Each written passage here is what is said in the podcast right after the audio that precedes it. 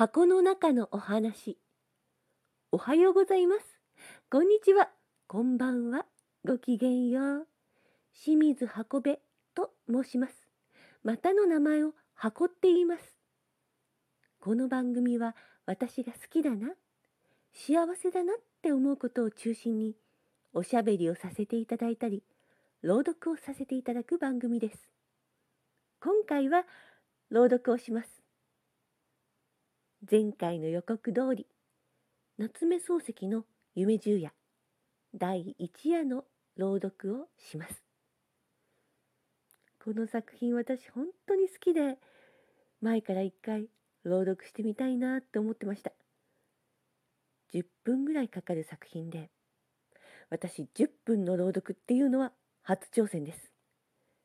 だからこの収録何回も何回も何回も何回も何回も何回も何回も何回もやり直してますでも大好きな作品なので精一杯そして楽しんで読ませていただきたいなと思います最後まで聞いていただけたらとても嬉しいですそれでは読ませていただきますね夏目漱石作。夢十夜。第一夜。こんな夢を見た。腕組みをして枕元に座っていると仰向きに寝た女が静かな声で「もう死にます」という。女は長い髪を枕に敷いて輪郭の柔らかな売りざ顔をその中に横たえている。真っ白な頬の底に暖かい血の色が程よくさして唇の色は無論赤い。到底死にそうには見えない。しかし女は静かな声で「もう死にます」とはっきり言自分も確かにこれは死ぬなと思った。そこで、そうかね、もう死ぬのかねと、上から覗き込むようにして聞いてみた。死にますとも。と言いながら、女はパッチリと目を開けた。大きな潤いのある目で、長いまつげに包まれた中は、ただ一面に真っ黒であった。その真っ黒な瞳の奥に自分の姿が鮮やかに浮かんでいる。自分は透き通るほど深く見えるこの黒目の艶を眺めて、これでも死ぬのかと思った。それで年頃に枕のそばへ口をつけて、死ぬんじゃなかろうね。大丈夫だろうねと、また聞き返した。すると女は黒い目を眠そうに見張ったままやっぱり静かな声で「でも死ぬんですもの仕方がないわ」と言った「じゃあ私の顔が見えるかい?」と一心に聞くと「見えるかい?」って空そこに映ってるじゃありませんか」とにこりと笑ってみせた自分は黙って顔を枕から離した。腕組みをしながらどうしても死ぬのかなと思った。しばらくして女がまたこう言った。死んだら埋めてください。大きな真珠貝で穴を掘って。そうして天から落ちてくる星のかけを。墓印に置いてください。そして墓のそばに待っていてください。また会いに来ますから。自分はいつ会いに来るかねと聞いた。日が出るでしょう。それから日が沈むでしょう。それからまた出るでしょう。そうしてまた沈むでしょう。赤い日が東から西へ東から西へと落ちてゆくうちにあなた待っていられますか？自分は黙ってうなずいた。女は静かな調子を一段張り上げて、百年待っていてください。と思い切った声で言った。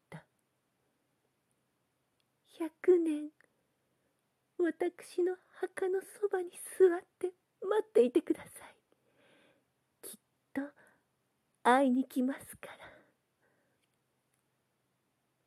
自分はただ待っていると答えた。すると黒い瞳の中に鮮やかに見えた自分の姿がぼーっと崩れてきた。静かな水が動いて映る影を乱したように流れ出したと思ったら女の目がパチリと閉じた。長いまつげの間から涙が頬へ垂れた。もう死んでいた。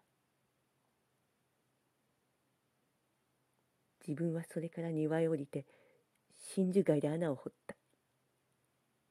真珠貝は大きな滑らかな縁の鋭い貝であった。土をすくうたびに貝の裏に月の光がさしてキラキラした。湿った土の匂いもした。穴はしばらくして掘れた。女をその中に入れた。そうして柔らかい土を上からそっとかけた。かけるたびに真珠貝の裏に月の光がさした。それから星の欠けの落ちたのを拾ってきて軽く土の上に乗せた。星の欠けは丸かった。